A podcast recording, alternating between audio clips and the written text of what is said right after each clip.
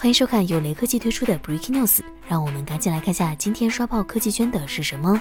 投资银行摩根大通跟踪的交付时间表明，iPhone 12 Pro 和 iPhone 12 Pro Max 供不应求，但低价位的同类产品供货没有问题。从目前苹果中国官网显示情况看，iPhone 12和12 mini 都是现货，而 iPhone 12 Pro 系列供货都在二到三周，相比之前的三到四周已经缩减了不少。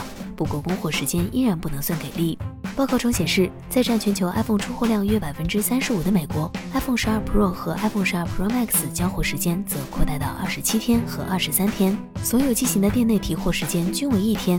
在中国市场交付时间有所缓和。此前十一月初的一份供货说明显示，iPhone 十二 Pro Max 的需求量高于 iPhone 十二 mini。对于 iPhone 十二 Pro 系列缺货问题，苹果方面表示，他们已经在尽力解决这个情况，不过目前还没有办法完全搞定。至于何时能够满足供需，目前还不确定。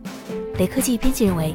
iPhone 12系列不同机型市场供需情况差别很大，说明苹果对他们的销量预估出现了误判。起售价最低的 iPhone 12 mini 被苹果寄予厚望，但现实中并不受欢迎。小电池加 5G 的组合成了致命伤，售价不低的 iPhone 12 Pro 反而大受欢迎。这固然会造成苹果产能吃紧，但长久来看却能源源不断的增加利润，苹果仍是最大受益者。